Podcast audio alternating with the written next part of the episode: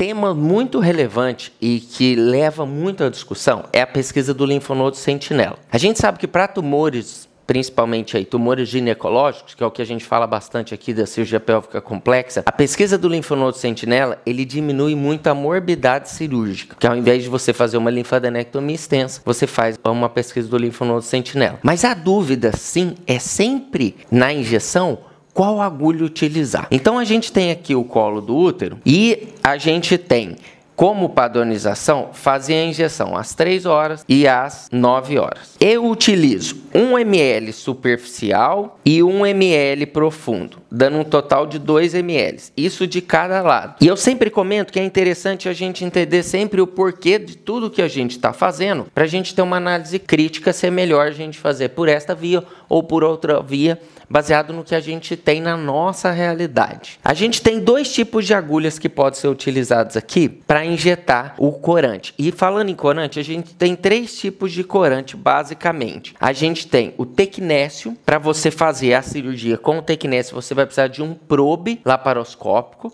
e a injeção é igual à injeção do azul e do verde. A gente tem o azul, que pode ser utilizado o azul patente, ou azul de metileno, e a gente tem o verde de indocianina. Com o azul, você não precisa de nenhum material especial, você vai fazer a injeção igual e vai abrir os espaços, tentar identificar os linfáticos corados por azul. Do verde, você precisa de uma imunofluorescência para fazer a transição da imagem normal, que é a que a gente vê na realidade, para a imagem captando aquele verde que você injetou. Existe hoje no mercado aí dois tipos de câmeras para isso. Uma câmera mantém a imagem real e do lado ela faz a imunofluorescência. E a outra que existe é você precisa acionar um pedal e daí ele faz a tela preta e a imunofluorescência fica com a identificação do verde. Aí você aperta de novo, ele volta para a câmera normal. Então, esse daqui depende mais de um maquinário e um custo maior. E esse, o Tecnest, depende desse probe que muitas vezes você não tem na sua realidade. Então,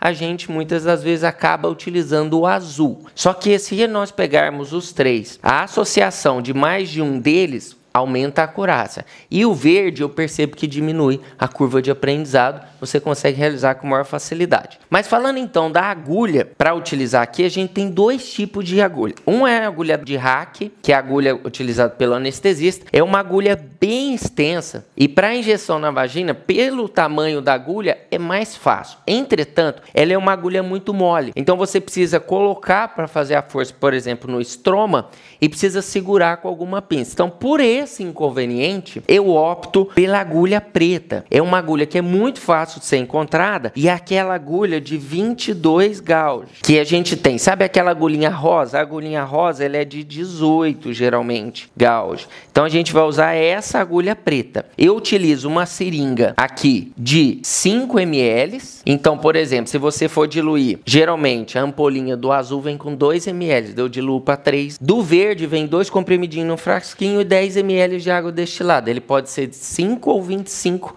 miligramas. Eu uso de 25 e pego a aguinha de 10 diluo para 5 Pego só 5 e coloco no comprimido e aspiro 5. Por que 5 se eu vou injetar 4? Porque às vezes na injeção você perde um pouquinho. E daí pode extravasar um pouco e daí você tem mais um ml para injetar. Por que, que eu começo às 9 horas e não às 3 horas? Porque eu fico do lado esquerdo da paciente e eu começo sempre a minha dissecção à direita da paciente. Então o que, que eu faço? Como eu padronizei a direita, eu injeto primeiro a direita. Eu injeto profundo e quando você vai injetar no estroma, você tem que sentir a resistência da injeção. Então você injeta no estroma, um ml, depois recua um pouquinho e injeta mais um ml na submucosa. Isso do lado direito, aqui às 9 horas, depois eu repito às 3 horas. Faço essa parte via vaginal e daí eu vou para a parede abdominal para fazer a primeira punção, o pneu peritônio, inventário da cavidade, Trendelenburg, passo os outros três portais e vou abordar o linfonodo sentinela. Esse processo todo leva em 10 a 15 minutos, que é o tempo que eu preciso para o corante sair do colo, entrar nos linfáticos e ser fácil a identificação do linfonodo sentinela.